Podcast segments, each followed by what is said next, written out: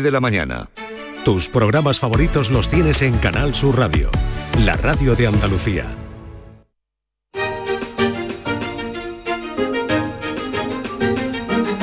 En Canal Sur Radio, Días de Andalucía, con Carmen Rodríguez Garzón. Hace justo 10 minutos hemos dicho adiós al verano y le decimos hola al otoño. La primavera trompetera ya llegó. No, no, no, no, no era esta. A ver si ahora damos con la tecla.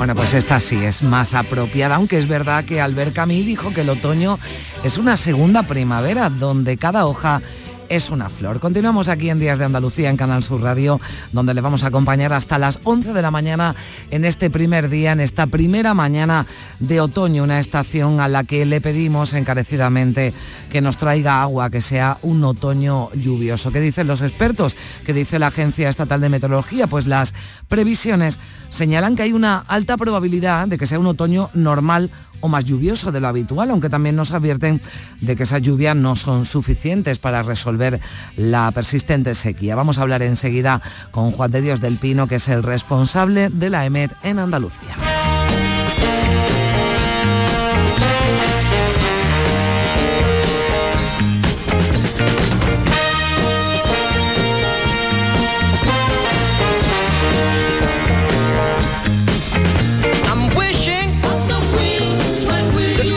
Ya saben que el otoño nos trae también las enfermedades típicas de la estación y hay que estar prevenidos. Ya el lunes comienza la campaña en Andalucía para vacunar a los menores de seis meses contra el virus VRS, el que provoca la bronquiolitis.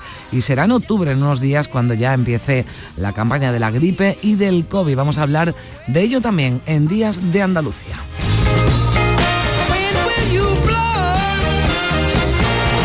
Y este 23 de septiembre es el día contra la explotación sexual y la trata de mujeres y niños.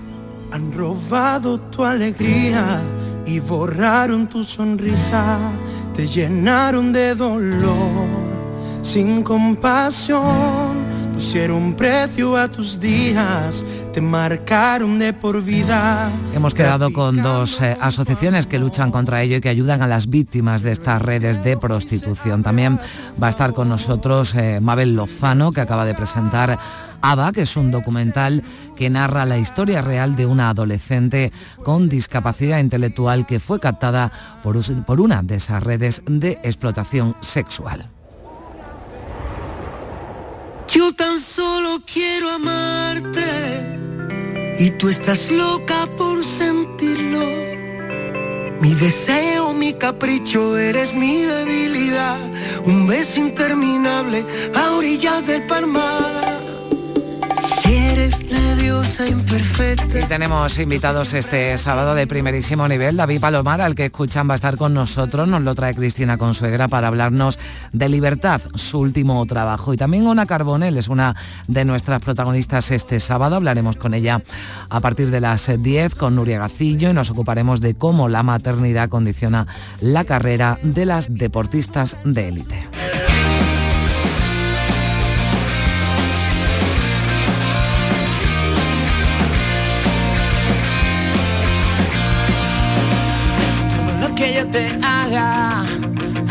Me lo hiciste. ¿Y ahora qué quieres conmigo si tú para mí no existes? Y yo soy mejor persona, no quiero hacerte daño. Solo sé que no te quiero, mi amor se ha ido con los años. Se acabó porque yo me lo propuse sufrir. Pues así con un se acabó, comenzaba el partido de la selección femenina de fútbol este viernes que se enfrentó a Suecia anoche y ganaron, ganaron las nuestras. Nosotros no acabamos, ni mucho menos, nos quedan dos horas de programa por delante. La producción está María Chamorro en la realización, Pedro Luis Moreno y en Málaga José Manuel Zapico.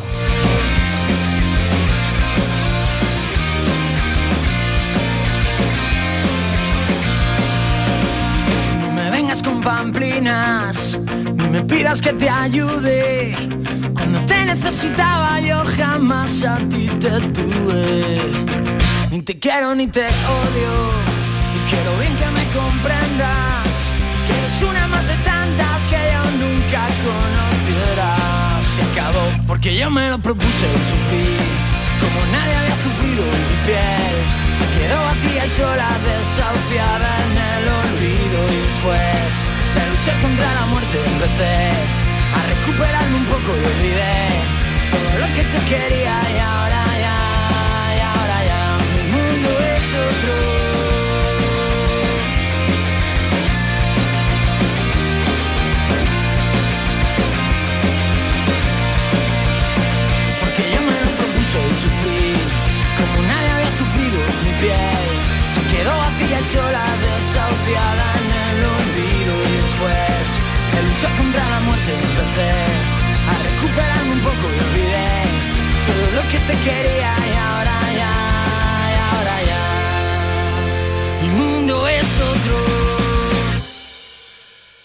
Días de Andalucía. Con Carmen Rodríguez Garzón. Canal Sur Radio. Con la formación profesional, el futuro es presente. Porque me da acceso a un trabajo de calidad. Ministerio de Educación y Formación Profesional, Gobierno de España. A los que lo hacéis porque tenéis una ilusión que no os cabe en el cuerpo. O porque sabéis que contribuís a que las personas que se quedan ciegas cada año tengan el apoyo que necesitan. A todos los que jugáis a la 11, a todos, ¿eh? Bien jugado.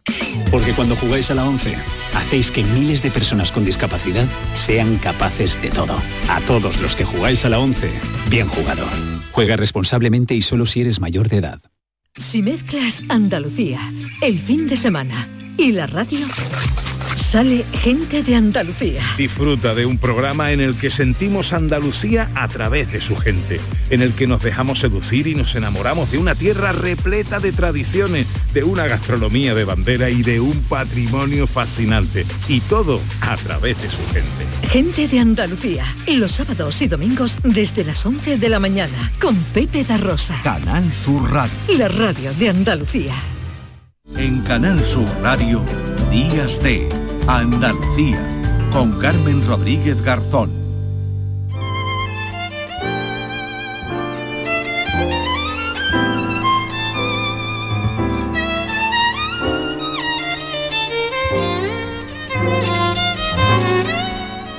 Buena música que suena a otoño para eh, ambientarnos porque hace justo 18 minutos que dábamos la bienvenida al otoño, una estación en la que tenemos puestas muchas esperanzas porque queremos, necesitamos que llueva y nos dicen desde la Agencia Estatal de Meteorología con toda la prudencia que podría ser un otoño con lluvias por encima de lo habitual. Ojalá, Juan de Dios del Pino, delegado de la EMET en Andalucía, ¿qué tal? Buenos días.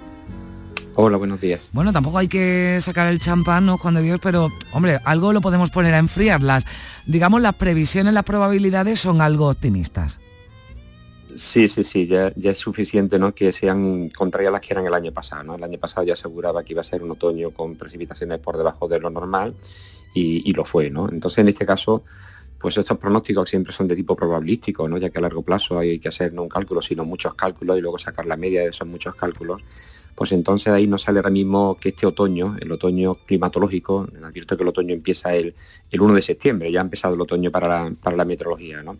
Septiembre, octubre y noviembre, esos tres meses tienen una probabilidad en cuanto a precipitación del 50% de que llueva más de lo normal, ¿no? Y hay un 30% de que llueva lo normal. Si sumamos ese 50 y ese 30 nos sale un 80% de que este otoño sea normal o por encima de lo normal en cuanto a precipitaciones, ¿no? Lo cual, bueno, ya, ya es importante, ¿no? Bueno, Que ya es sea una- O por encima de lo normal o al menos normal, ¿no? Porque no está siendo últimamente los otoños normales, ¿no? Bueno, es- está bien que lo, que lo, que lo aclares, Juan de Dios, lo del otoño ¿no? meteorológico que se considera que empieza ¿no? el 1 de septiembre, es cuando, cuando ha empezado septiembre, que, hombre, no ha llovido todo lo que nos gustaría, pero algunas lluvias ha dejado en Andalucía, ¿no? Ya lo que llevamos de septiembre, digamos que cumple, ¿no? Esas previsiones eh, que, que- que manejabais, ¿no? Hace unos días. Sí, sí, sí, el mes de septiembre ya no va a llover prácticamente o no va a llover en lo que queda de mes, ¿no? Y entonces, bueno, pues arroja un balance de, de 30, algo más de 30 litros de media, ¿no? Cuando lo normal en esta época son unos 20. O sea que ya tenemos aquí un superávit de, de unos 10 litros por metro cuadrado en lo que va de, de septiembre, ¿no? Pero bueno, Ahora empezaremos octubre, noviembre, a ver cómo vienen esos, esos meses. Mm. Bueno, lo que eh, de momento, ¿no? Y así lo apuntabais también cuando dabais a conocer esas eh, previsiones, es que aquí en Andalucía, no sé si esa tónica se puede mantener, es que eh, llueve en, pocos días, ¿no? Y hay cada vez más danas, ¿no? Un término al que ya nos, nos hemos acostumbrado. Bueno, sí, sí, hay que, hay que matizar un poco, ¿no? Verá, eh, el año pasado, sin ir más lejos, el año pasado, eh, el año agrícola, nosotros también tenemos otra manera diferente de medir los años, no empieza el 1 de, enero, sino que empezamos con, septiembre, ¿no? Empieza el 1 de septiembre y acaba el 31 de agosto. Eso es, un año natural, ¿no? Es cuando incluso el ser humano, ¿no? Tiene sus hábitos, bueno, el, el, colegio de los niños, ¿no? Empieza... Eh, en septiembre, nosotros cuando volvemos del verano, ¿no? También consideramos que empieza una nueva época, ¿no? Venimos con aquí, bueno, aquí en la radio tenemos la nueva temporada, siempre empezamos en septiembre, los medios de pues comunicación. sí. Pues la atmósfera es así, ¿no? La atmósfera mm. empieza a cambiar en septiembre. No, no el 21 de agosto, eh, perdón, el 21 de septiembre, no el año astronómico, sino el año climatológico, ¿no? Eh, y ya ha empezado, ¿no? Ya se ha notado que ha habido un cambio y que ha empezado, digamos, la atmósfera. Bueno, si miramos un poco a lo que veníamos, ¿no? El año pasado, el año agrícola pasado, pues prácticamente lo que llovió lo llovió en, dos episodios. Un episodio en el final ya del puente de, la Inmaculada, mm, Día de la Constitución, ¿no? En ese, en ese puente, eh, después de ese puente, en pocos días cayeron 140 litros, casi 140 litros, ¿no? Litros por metro cuadrado, ¿no? Y, eso se debe a una única borrasca que vino, realmente solo tuve una buena borrasca el año pasado, esa, mm. y esa eh, pues mm, fueron varios días, ¿no? Una situación un poco, digamos, anómala, ¿no? Con precipitaciones muy persistentes, eh, pero de escasa intensidad, no eran precipitaciones intensas, ¿no? De esa que gusta, digamos, en el mm. campo, ¿no? Que moja, ¿no? Y además eran días cálidos prácticamente, porque venía una masa una masa de aire pues, del Caribe, ¿no? Prácticamente, ¿no? En fin, eso es un episodio. Y luego tuvimos otro, otro episodio, otro episodio de buenas precipitaciones que fue eh, finales de mayo y principios de junio, ¿no? en el cual, bueno, ahí se recogieron también cantidades importantes para, lo que es esa época, ¿no? Y eso fue mandado por las danas, ¿no? Con lo cual mm. prácticamente en pocos días y bueno, se salvó un poquito ese, esa, esa borrasca, pero lo que cada vez son más frecuentes son las danas, ¿no? Porque además mm. son los inviernos los que están fallando. En los días últimos años los inviernos están siendo menos lluviosos de lo normal el otoño se está más o menos comportando y en la primavera la que a veces está siendo más lluviosa de lo normal. Si no hubiese sido por esas lluvias de primavera, pues entonces la situación sería todavía mm. peor ¿no? de la que tenemos hasta ahora. Bueno, tenemos mucha esperanza puesta en el, en el otoño. Eh, ahora nos vienen por delante, decía ya lo que queda de septiembre, no hay previsión de lluvias, tenemos ese veranillo ¿no? que, que, parece que nos va a acompañar, que ya hoy estamos notando, vamos a notar una subida de las, de las temperaturas eh, a una semana ya de que comience el mes de octubre. Si hay, no sé si en dos semanas, en octubre, a primeros de octubre, podemos eh, ya decir si, va, si se esperan eh, precipitaciones, Juan de Dios. No, no se esperan todavía. Primeros de octubre, por lo menos la primera semana de, octubre, no, no se esperan precipitaciones. Y sí es cierto que van a ir subiendo las temperaturas, ¿no? Empiezan ya a subir a partir de hoy, ¿no? Ya, ya atravesaremos hoy la media, ¿no? Hemos estado con temperaturas por debajo de la media, dentro de lo normal, ¿no? Pero hemos estado por mm. debajo de la media, cuando hemos estado muchísimos días por encima, pero ahora empezamos a, a superar esa línea ¿no? que, que separa las temperaturas, la media, ¿no? Y empezamos a subir un poco, no mucho, ¿no? Y, evidentemente para, para ese San Miguel, ¿no? Que es el próximo mm. viernes, bueno, pues ya tenemos ahí temperaturas en torno a los 34 grados, ¿no? En lo que sería el Valle del Guadalquivir, Sevilla, Córdoba, ¿no? Empezamos a tener como referencia pues a esas temperaturas, ¿no? Y así se mantendrá el fin de semana que viene, eso es lo que pensamos por el momento. No sé que sí, bueno, para quien le gusta los veranillos de, de San Miguel, sí parece que viene un veranillo de San Miguel. ¿no? Bueno, pues no, no, no guarden todavía la ropa de, verano, que es pronto y ojalá lo que sí tengamos que, usar mucho este otoño sea el paraguas. Juan de Dios del Pino, delegado de la EMET en Andalucía. Muchísimas gracias por estar con, con nosotros. Un saludo. A ustedes un saludo.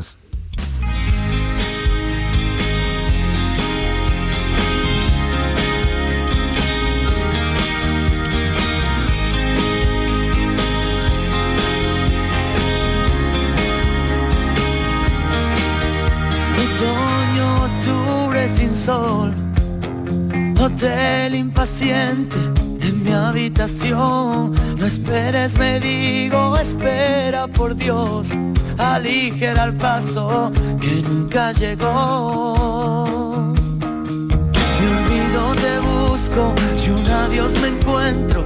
Escucho tus pasos porque los invento. Creí que creyendo podría pasar Pasó, sí que es cierto, pero sin pasar. Ah, ah, y tengo tus pasos perdidos, la cama revuelta por escalofríos. La luna no brilla, ingresa en urgencias, la calle el ruido, lo alivia esta pena, me quedo lo tuyo y lo mío, me guardo las noches donde nos quisimos, se queda en el aire lo que imaginé, te dejo este intento esta última vez. 9 y 16 minutos, decíamos al principio que el otoño pues también viene acompañado de las enfermedades eh, típicas que trae la estación. Andalucía va a inmunizar a más de 63.000 bebés contra la bronquiolitis. Será a partir del lunes, comenzará esa campaña de vacunación frente al virus respiratorio sincitial, el VRS, en lactantes menores de 6 meses. Un virus que es la causa más común de infecciones respiratorias graves en los niños menores de un año. Sobre ello vamos a hablar con Pilar Lupiani, que es pediatra de atención primaria en San Fernando y pertenece al grupo de trabajo de infectología y vacunología de la Asociación Andaluza de Pediatría. Hola Pilar, ¿qué tal? Muy buenos días. Hola, buenos días, Carmen. Bueno, lo primero, ¿no? Porque es importante vacunar a los pequeños a partir del lunes. No es cuestión de alarmar a nadie, pero es eh, también importante recordar que este virus no puede afectar de manera grave o puede complicar, ¿no? Eh, bueno, pues esas infecciones a los, a los lactantes. Este, este es un virus que aparece todos los años en esta época, bueno, un poco más adelante, por eso se empieza la vacunación ahora. Y lo que le vamos a administrar no es una vacuna, son unos anticuerpos que los que nos ayudan es a prevenir la, infección. No la, la infección la pueden tener, lo que nos va a ayudar es que ese virus que entra no produzca infección en el niño o no sea una infección grave, ¿vale? Entonces, ¿por qué es importante? Porque es una de las primeras causas de muerte a nivel mundial de los niños, sobre todo menores de un año, el segundo después de la malaria.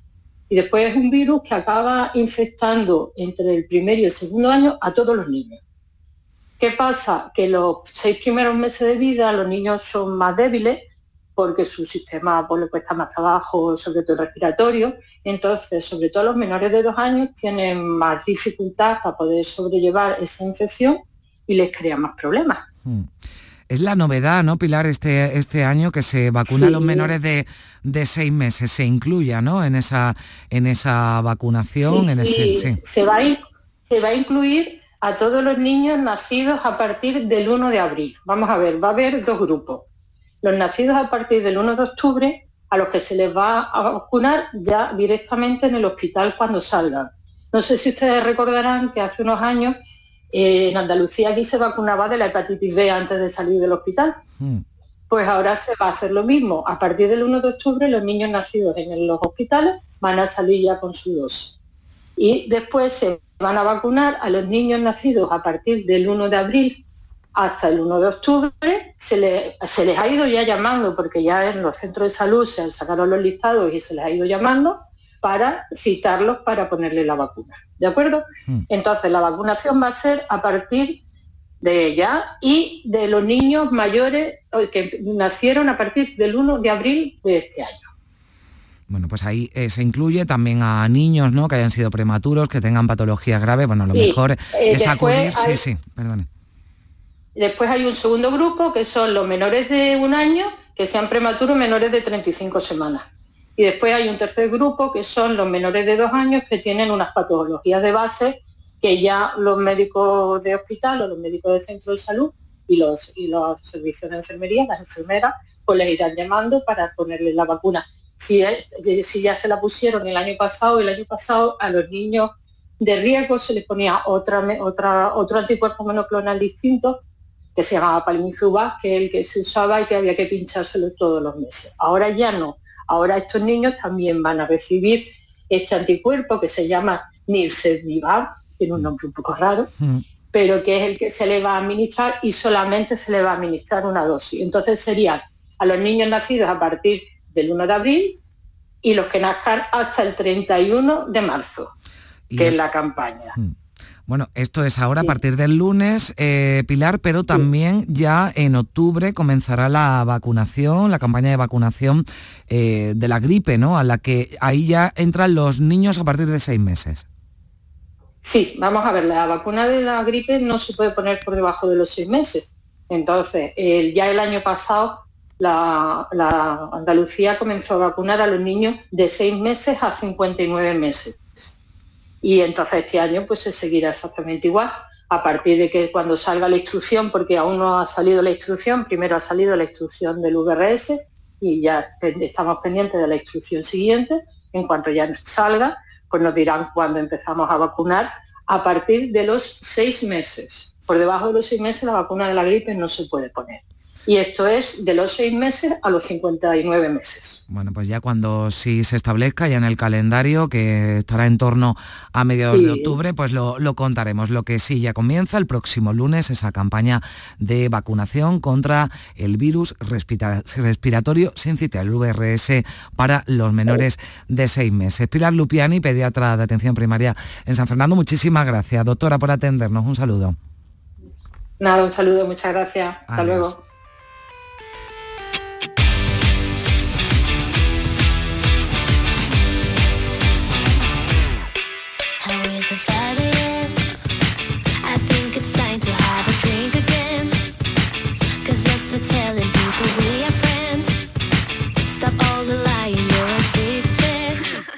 I don't think you're getting it. When will you realize I'm over it? Cause no one treats me like a piece of shit. And gets away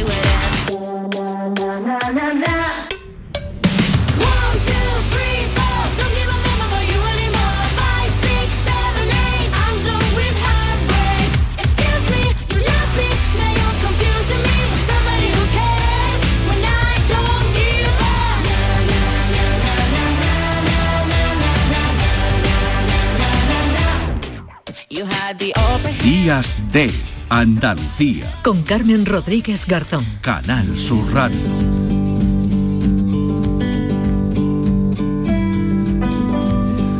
Y 22 minutos, este 23 de septiembre lo hemos apuntado desde las 8 de la mañana, se lo contábamos en el tiempo de noticias y también cuando comenzábamos aquí en Canal Sur Radio en Días de Andalucía a las 9 de la mañana. Este 23 de septiembre se conmemora el Día Internacional contra la Explotación Sexual y el Tráfico de Mujeres, Niñas y Niños.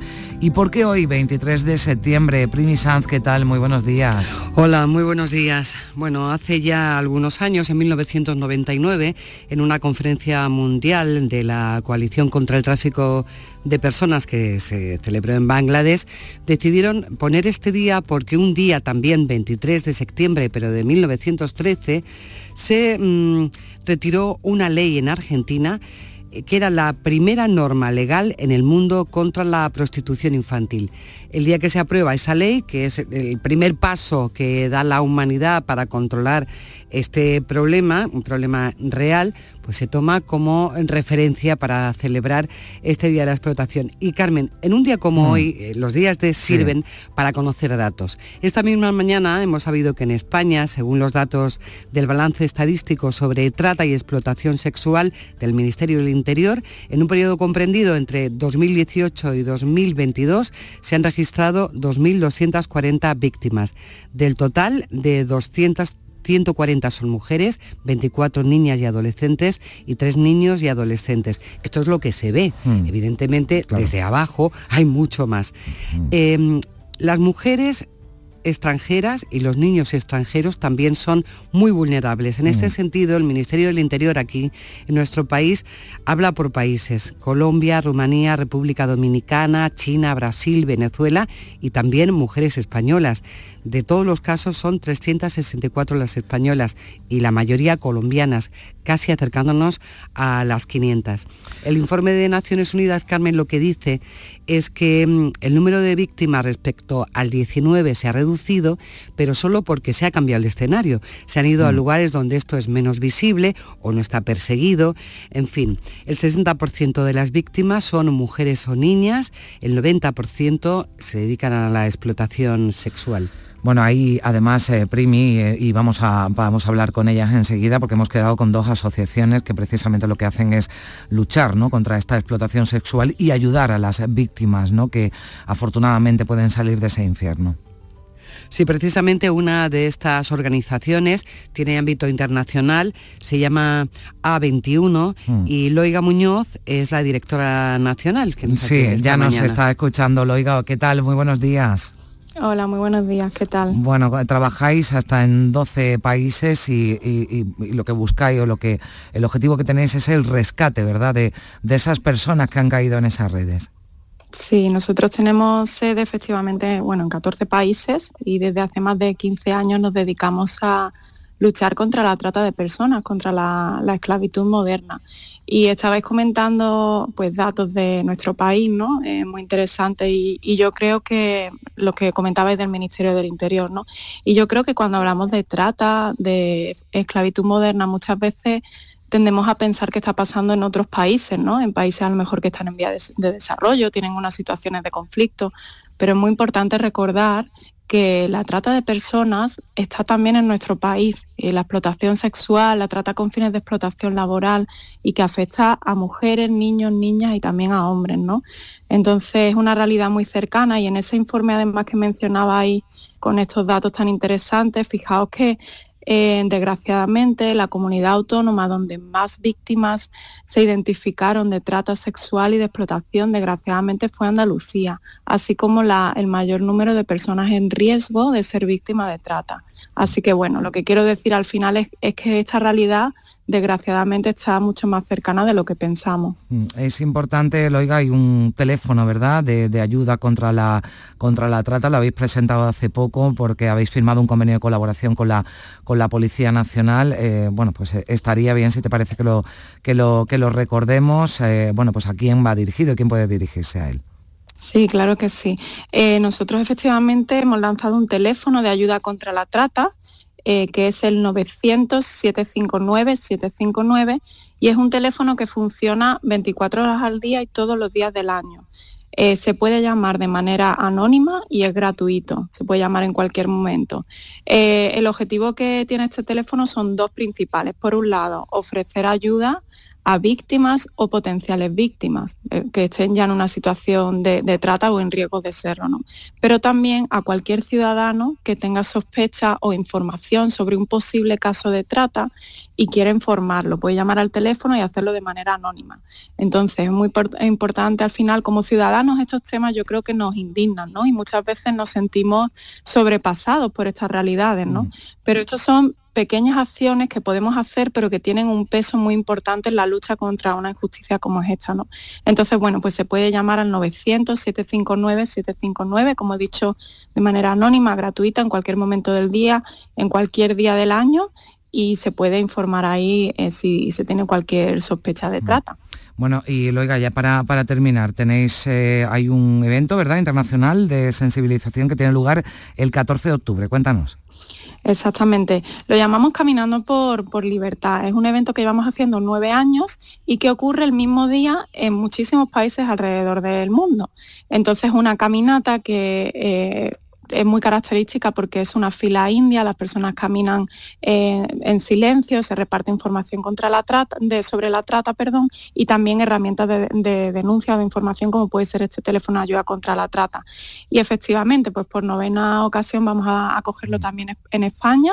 Vamos a tener este año 22 ciudades, cuatro de ellas son andaluzas, que va a estar en Málaga, Sevilla, Córdoba y Granada, y va a ser el próximo sábado 14 de octubre, que además es en conmemoración eh, del Día Europeo contra la Trata de Seres Humanos, que es el 18 de octubre. El evento será un sábado 14 de octubre y bueno, participar es gratuito, la gente se puede apuntar, se accede a a21.org barra Spain, España, pero en inglés, a21.org barra Spain, ahí pueden encontrar toda la información y se pueden apuntar para participar. Pues lo recordaremos y además es sábado, estaremos en el programa y, recordaremos también ese evento para visibilizar, bueno, pues eh, a, estas personas, a estas mujeres, a estos niños que son víctimas, a hombres también víctimas de esa explotación eh, sexual. Muchísimas gracias, Loiga Muñoz, directora nacional de A21 en España, por estar con nosotros. Un saludo. Nada, gracias a vosotras y gracias por visibilizar esta problemática.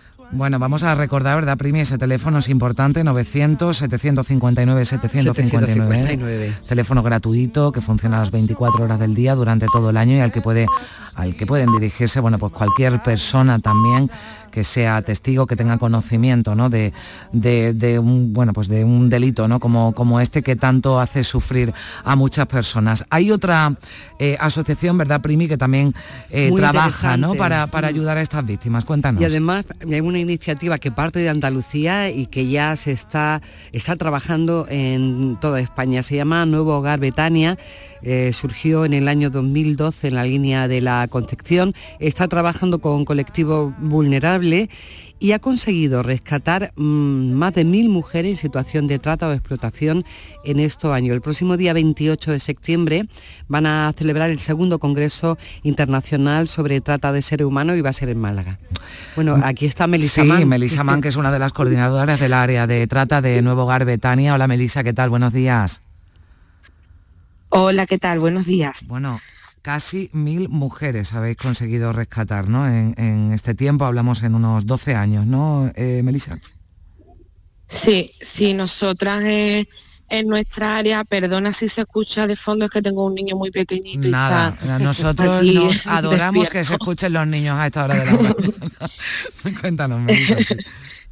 Eh, en el área de trata de la entidad trabajamos desde 2011 con, víctimas de trata, cuando nos llega 25 víctimas eh, liberadas y es ahí a partir de, ese momento cuando comenzamos la, especialización de las profesionales.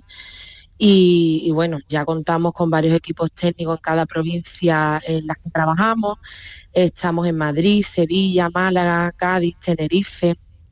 Y, y contamos tanto con atención integral a víctimas, eh, trabajo de detección en contextos de prostitución y por otra parte que va muy ligada con este próximo congreso que realizamos eh, la próxima semana es la parte de la concienciación y sensibilización de la, ciudadanía contra, contra mm. este delito. Mm bueno, eh, acudís incluso, ¿verdad?, eh, a los prostíbulos, la mayoría además eh, clandestinos, donde, donde lo que hacéis es buscar, ¿no?, a esas, a esas víctimas que están, bueno, pues en esos, en esos clubes, en esas instalaciones, y es complicado, ¿no? No sé si acceder a ellos, pasa por ahí. ¿Cómo, cómo trabajáis en ese sentido, Melissa? Pues mira, ese área le, llamamos detección y salimos todas las semanas eh, a contextos de prostitución, porque bueno, ya no es tanto club, sino como pisos clandestinos en los que se ejerce la prostitución. Eh, generamos la confianza con las mujeres a través de lo que es un asesoramiento sanitario, eh, le ofrecemos asesoramiento legal, social, un poco acompañamiento en todas las áreas de su vida y generando esa confianza que tiene que ser muy constante y muy seguida en el tiempo, pues van viendo una confianza en alguien que sí que le puede ayudar mm, realmente.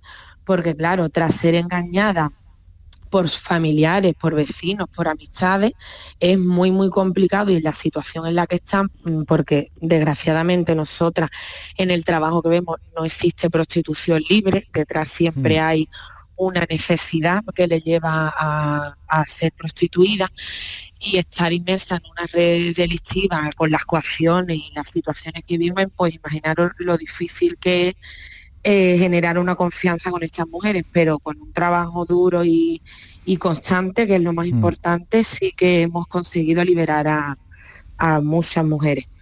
Bueno, habéis eh, presentado una campaña, ¿verdad? Pionera en España, sin puteros no hay esclavas la subvenciona el Ministerio de Igualdad, lo está llevando a cabo por toda la geografía española, precisamente por eso que nos apuntaban, ¿no? porque son en esos pisos clandestinos, clubes de prostitución donde eh, bueno, pues trabajan, iba a decir, no trabajan, son explotadas ¿no?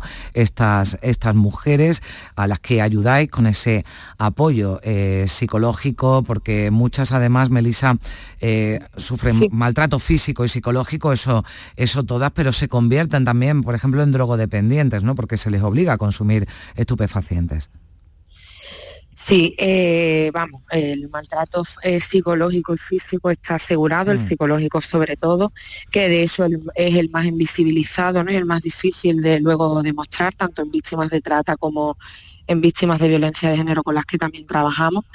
Y, bueno, nosotras en la lucha contra la, trata y cualquier forma de violencia hacia la mujer, nos tenemos que reinventar ¿no? en, la, en lo que mm. realizamos, en las medidas, en la en la forma de sensibilizar porque finalmente hay muchas personas, bueno, todos somos gente activo del cambio, pero si no somos conscientes de esta realidad y está invisibilizada, no nos vamos a movilizar. Mm. Entonces, esta campaña que, bien refiere, realizamos rutas eh, simulando un plus de concienciación en una furgoneta que de nuestra entidad y eh, realizamos paradas de sensibilización concienciando a la ciudadanía, bueno, a través de material de merchandising podístico, flyers informativos y eh, para adquirir una mochila con el lema y tal, pues tienen que hacer un cuestionario en el que tenemos algún problema con esa eh, comunicación Melissa que nos llega con alguna eh, dificultad lo vamos a dejar ahí el mensaje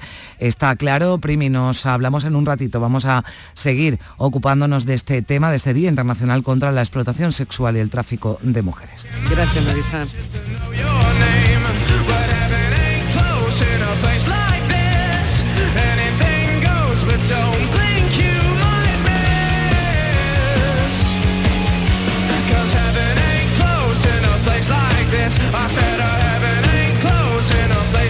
En este Día Internacional contra la Explotación Sexual y la Trata de Personas queremos contar también con una mujer que se ha convertido en todo un icono en la lucha contra esa explotación sexual y que ha abordado en varios trabajos este asunto, así como la prostitución y la pornografía. Ahora presenta ABA.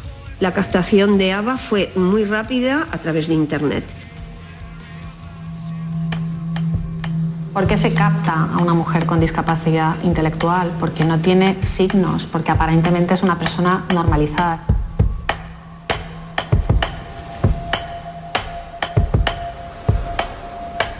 Pues es un nuevo documental que vuelve a contar la trata de mujeres y niñas para la explotación sexual. En el caso de ABA denuncia la explotación sexual de mujeres con discapacidad. Mabel Lozano, ¿qué tal? Muy buenos días.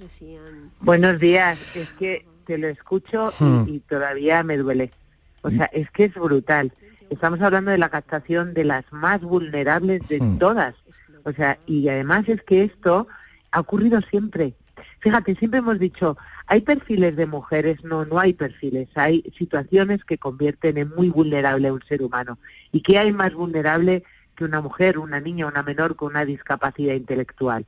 Fácil de captar, dócil para explotar Además, no se va a escapar nunca, no va a denunciar a su proxeneta nunca. Esto lleva ocurriendo siempre, siempre. Lo que ocurre es que de lo que no se habla no existe mm. y no ha habido datos, pero ahora empezamos a ver que esto estaba ocurriendo desde siempre. Y lo has querido, te has visto en la necesidad, ¿verdad, Mabel, de, de, contarlo, de reflejarlo en, este, en esta cinta ABA, que es una historia real. ¿Quién es ABA y qué le ocurre, Mabel? Pues lo cuenta María, que es su mamá. María es una chica española de Madrid que adopta a esta niña cuando tiene seis años y la trae a España y que cuando tiene 17 la captan a través de las redes sociales, que es la forma de captación ahora mismo de todas las niñas y todas las menores a través de las redes sociales. Y que la explota un proxeneta, un proxeneta español muy conocido, que, que la explota en un piso enfrente de la Catedral de Palencia una niña que venía con una mochila enorme desde su adopción y que eso, eh, bueno, no, no, echaba para atrás a los hombres que todos los días compraban a esta menor con esa mochila terrible que llevaba, más de 20 hombres la compraban en este lugar. O sea, lo que hemos contado en ABA es, por un lado, la captación de mujeres y niñas con discapacidad intelectual a través del testimonio real, como digo, de, de ABA, contado en primera persona por su mamá, pero también hemos contado, muy importante, las discapacidades mm. mentales que deja un sistema de explotación tan salvaje, tan deshumanizante, tan violento como la explotación sexual, la prostitución, porque hablamos de eso, tú empezabas eso diciendo, mm. Mabel habla de prostitución, de trata, de pornografía, que es prostitución 2.0, es el triángulo de las Bermudas, mm. está todo totalmente relacionado. Entonces estamos contando también ¿Cuáles son las cantidades de enfermedades mentales producto de, este sistema, como digo, tan deshumanizante y tan violento? Esquizofrenia, trastornos de doble personalidad, trastornos autolíticos. No es una suposición, con hechos reales, con casos reales. Mm. Entonces, como sociedad, tenemos que reflexionar hoy, que es el día contra la esclavitud sexual de millones de mujeres y niñas, qué hacemos, cómo estamos educando a nuestros hijos para que sigan utilizando la prostitución como el que consume botellón, porque estamos consumiendo seres humanos y detrás hay historias tan brutales como la de Ava. O sea, Ava no tenía ninguna herramienta para poder salir de ahí y denunciar. El origen de, de Ava Mabel, eh, bueno, no sé si está, ¿no? Cuando ruedas el, el, el proxeneta, ¿no? Que, en el que, bueno, pues uno de los que de los que hablas decían que, que era más fácil, ¿no? Captar a, a, mujeres que tuvieran esa esa discapacidad, ¿no? Utiliza otra otra expresión, ¿no? Que cuesta también. Pero la vamos a Sí. decir porque la- Sí. porque se la vamos a poner en su En boca, su sí. que es real. Es decir, yo le preguntaba una y otra vez, pero qué tipo de mujeres buscáis, dónde buscáis en los lugares para saber las formas de captación, porque todo eso es una investigación que es muy buena para avanzar contra este delito. Esto no es un problema, es un delito. Y él me decía, bueno, nosotros intentamos captar a estas mujeres, esas que les falta una cocción, que les falta un hervor. Se refería a mujeres con discapacidades intelectuales no diagnosticadas. Muchas de las mujeres que vemos que vienen de, de- situaciones de mucha violencia, de entornos eh, donde las han violado desde pequeñas, no han tenido acceso a la educación, a la cultura y, vienen con, con, bueno, pues con discapacidades no diagnosticadas en sus países de origen, que cuando han saltado una red ni siquiera en España hay recursos especializados para estas mujeres. Y las asociaciones te cuentan, pues sí, nos ha ocurrido de tener mujeres que veíamos que no avanzaban en el idioma, etcétera, y las han derivado a eh, recursos de, de discapacidad. Pero necesitamos un recurso que tenga ambas cosas, porque si no sabes qué ocurre, que los proxenetas, cuando salen del recurso de discapacidad, las están esperando de nuevo. Bueno, de hecho, un cheque en blanco. hay en la ley, ¿no? Que hay una ley contra la trata, no hay, no hay un espacio, ¿no? Específico para, para, para estas mujeres, que es algo también, ¿no? porque, Sí. no, fíjate, una, una guardia civil en, en el propio documental dice, es que no tenemos datos que nos cuenten la magnitud de este problema terrible que nos estamos empezando a, a encontrar, porque ya, o sea, ya tienen la cabeza puesta en ello. Pero fíjate, la Guardia Civil contaba, es muy difícil detectar a una mujer eh, con discapacidad intelectual eh, víctima de, eh, del sistema de explotación, de la prostitución. ¿Por qué? Porque no tiene signos externos, eh, como hemos dicho, pero también porque es una mujer, como uno de los casos que cuenta la Guardia Civil de una menor rumana con discapacidad intelectual que estaba siendo explotada aquí en España, esta chica tenía las llaves de la casa. La casa que ella consideraba a su explotador, a su proxeneta, su novio. Ese explotador proxeneta le da pequeñas cantidades de dinero para que ella se comprara chuches, magdalenas, etcétera. Entonces, tiene las llaves de su casa, puede entrar y salir, nadie le ha quitado su documentación. Encima tiene pequeñas cantidades de dinero. Claro, no tiene... eh, El perfil, ¿no? Digamos, de la... Claro, y a las fuerzas y cuerpos de seguridad del Estado les cuesta muchísimo más reconocerlo por todo esto que te estoy contando. Es tremendo, tremendo esta historia, la de Ava y de las historias que se cuentan en este eh, documental. Hay que decir que esta cinta, bueno, pues ha llegado ya a muchos festivales nacionales e internacionales, que tiene muchos premios y que es uno de los documentales preseleccionados para los premios Goya 2024, que entiendo, Mabel, que no es el objetivo, pero está claro que esto sirve, eh, bueno, pues que estéis en esos festivales, que incluso podáis No, no, conseguir sí, el Goya sí, para... para- sí, fíjate, sí. Pero fíjate, corazón, sí es el objetivo en los festivales, porque en los festivales de cine de cortometrajes hay muchos chavales y al final hay que llegar ahí. Mm. Hay que llegar ahí para también crearles un pensamiento crítico. Ellos están utilizando también el altavoz del cine y es muy importante que sepan esta realidad que, como digo, no es un problema, sino un delito que vulnera todos y cada uno de los derechos fundamentales. Pues también hoy lo queremos hacer visible. Le agradezco mucho a Mabel Lozano que nos haya acompañado aquí durante unos minutos en Canal Sur Radio. Mabel, muchísimas gracias. Feliz día, un Feliz abrazo día. muy fuerte. Gracias. Adiós.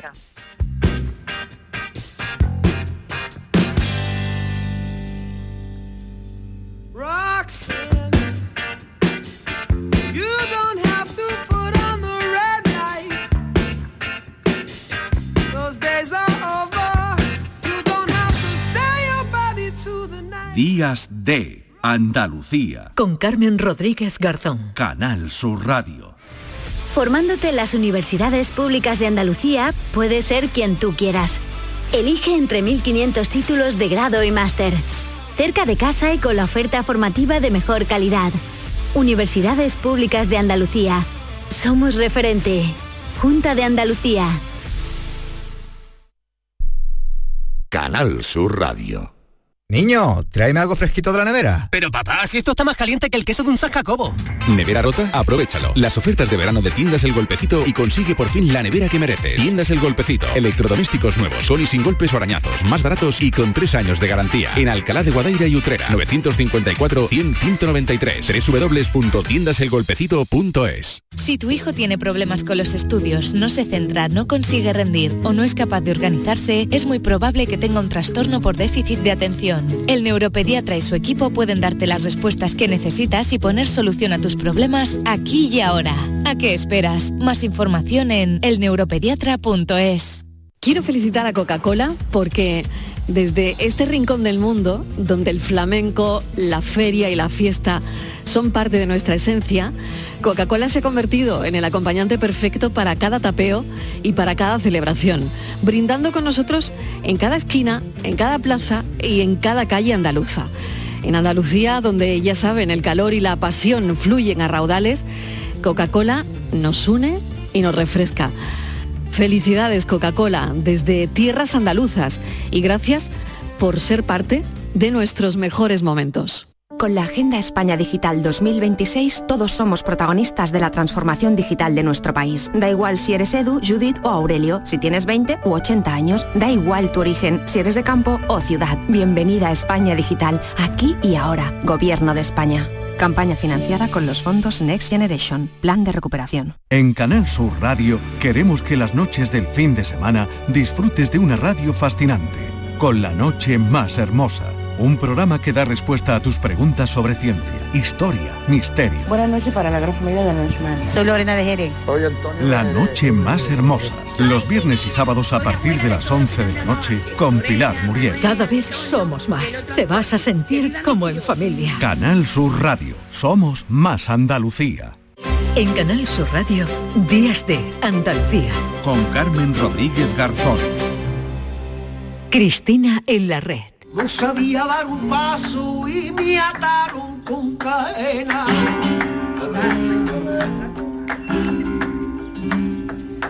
No sabía dar un paso y ya quería volar. Pero me topé de frente con la cruda realidad.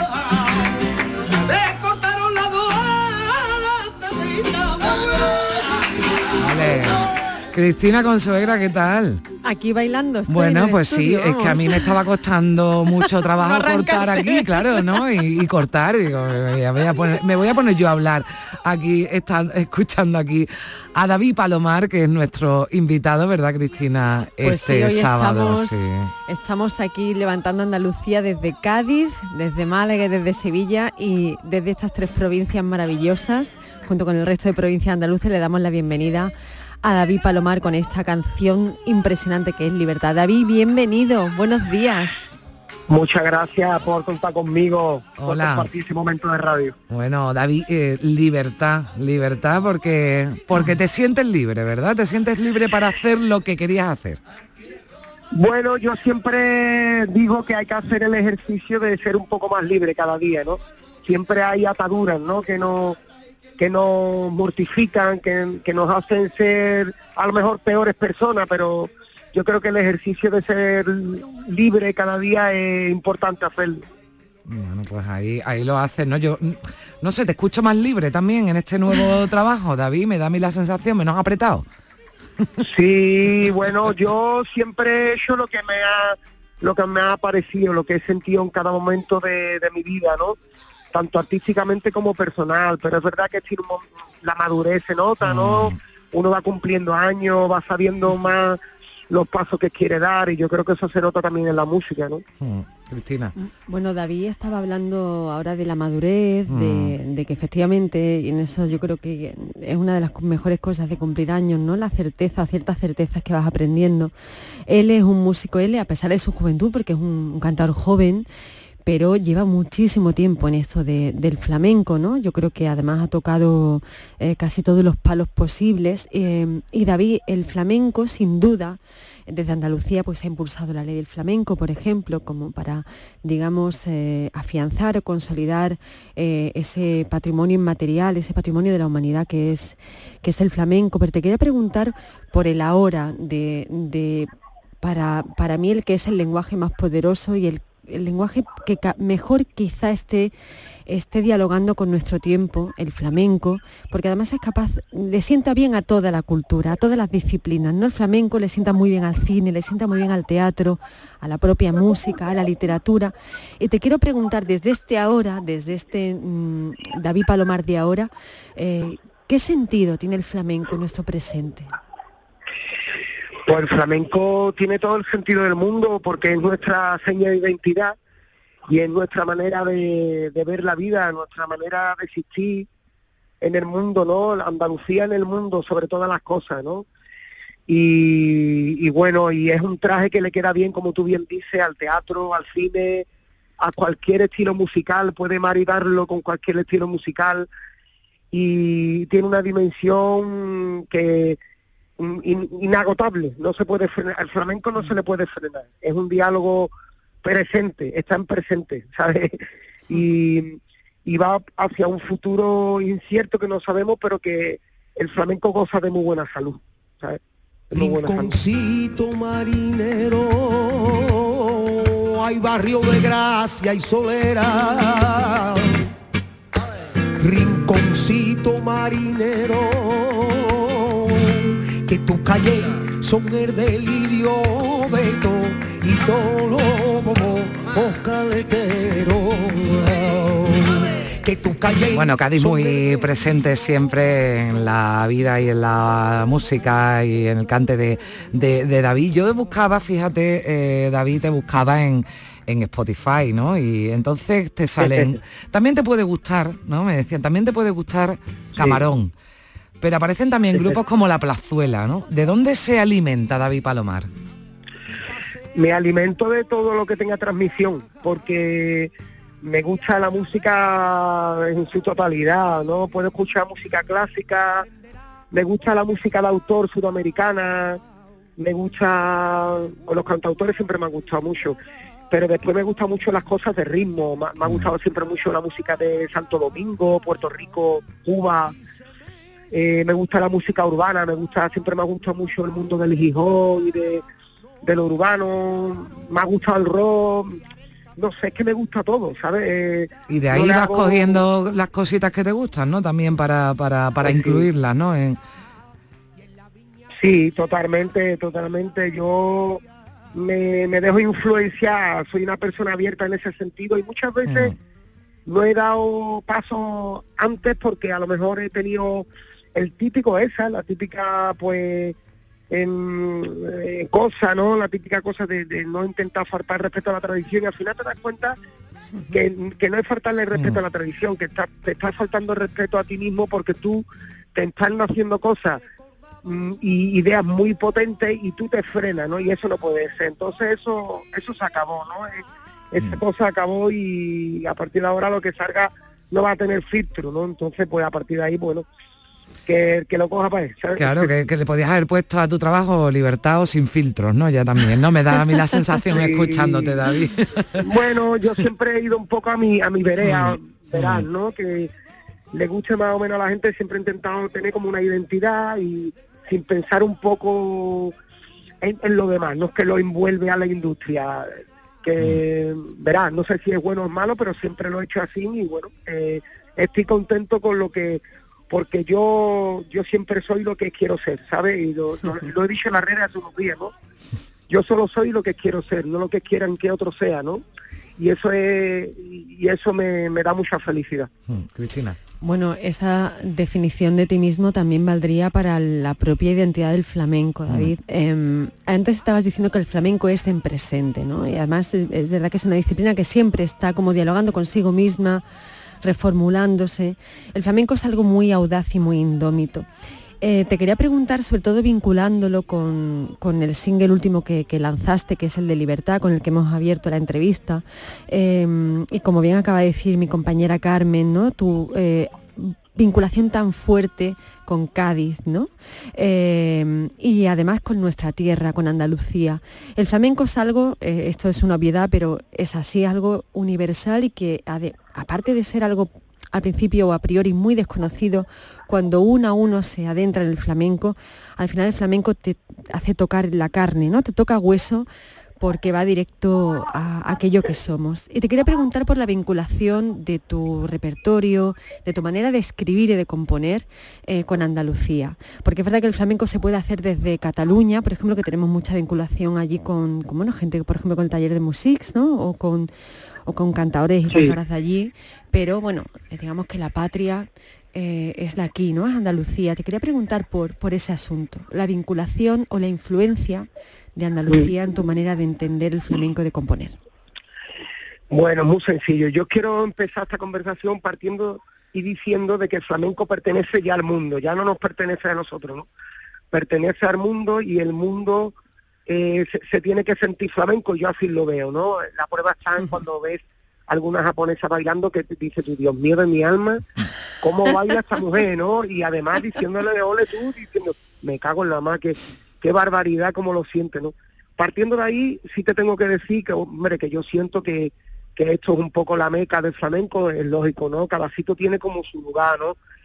Esto, esto es la, es la meca y Andalucía es una influencia grande, ¿no? Andalucía, por aquí han, han pasado tantas y tantas culturas, ¿no? Y civilizaciones que también sería un poco injusto ponerle a lo mejor como el título de creador o el título del flamenco a, a alguien o alguna raza o a alguien en especial, ¿no? Pero sí que es verdad que aquí se han dado los mayores intérpretes y el manantial, vamos a decir, el manantial donde todos beben está aquí. Aquí, aquí tiene que venir uno a bautizarse, ¿no? Como pasa uno cuando hace el camino y, se- y va al río, ¿no? A, a ponerse el agua allí. Pues igual, aquí, aquí está el manantial, tú tienes que beber, porque los propios que vivimos aquí tenemos que, cuando tú te sientes perdido, vas al manantial, te arrodillas, bebes un sorbito, porque, porque eso está para eso, la tradición está para la formación, para beber, para tú sentir que esa identidad está arra- arraigada a ti. Ahora después, pues dentro de ese respeto y ese conocimiento tú tienes que crear tu camino, si no, se quedan aguas estancadas y no putefra- putefractra y al final eso no lleva a nada, mm, son imitaciones absurdas que no dicen nada, por lo menos para mi punto de verlo, ¿no?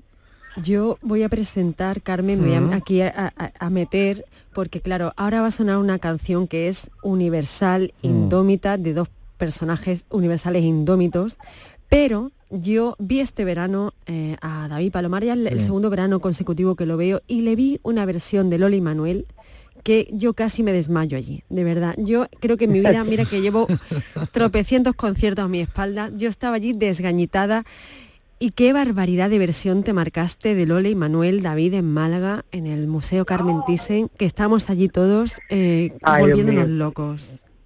Es que son icónicos, ¿no?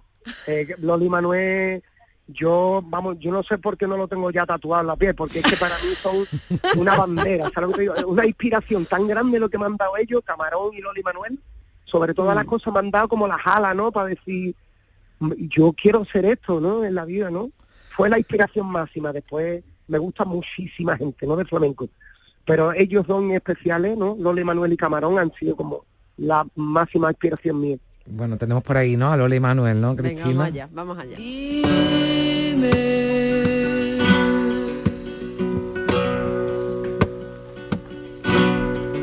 Si has mentido alguna vez y dime si cuando lo hiciste sentiste vergüenza de ser embustero. Dime, dime, dime. Si has odiado alguna vez a quien hiciste creer un cariño de verdad. David Palomar, Cristina, Cristina Consuegra. Gracias, hasta la próxima semana. A ti, compañera. Feliz fin de Adiós. semana. Igualmente. Si es el cielo tu ilusión o es la verdad en la tierra, dime. cosa sí o no, y entonces sabré yo si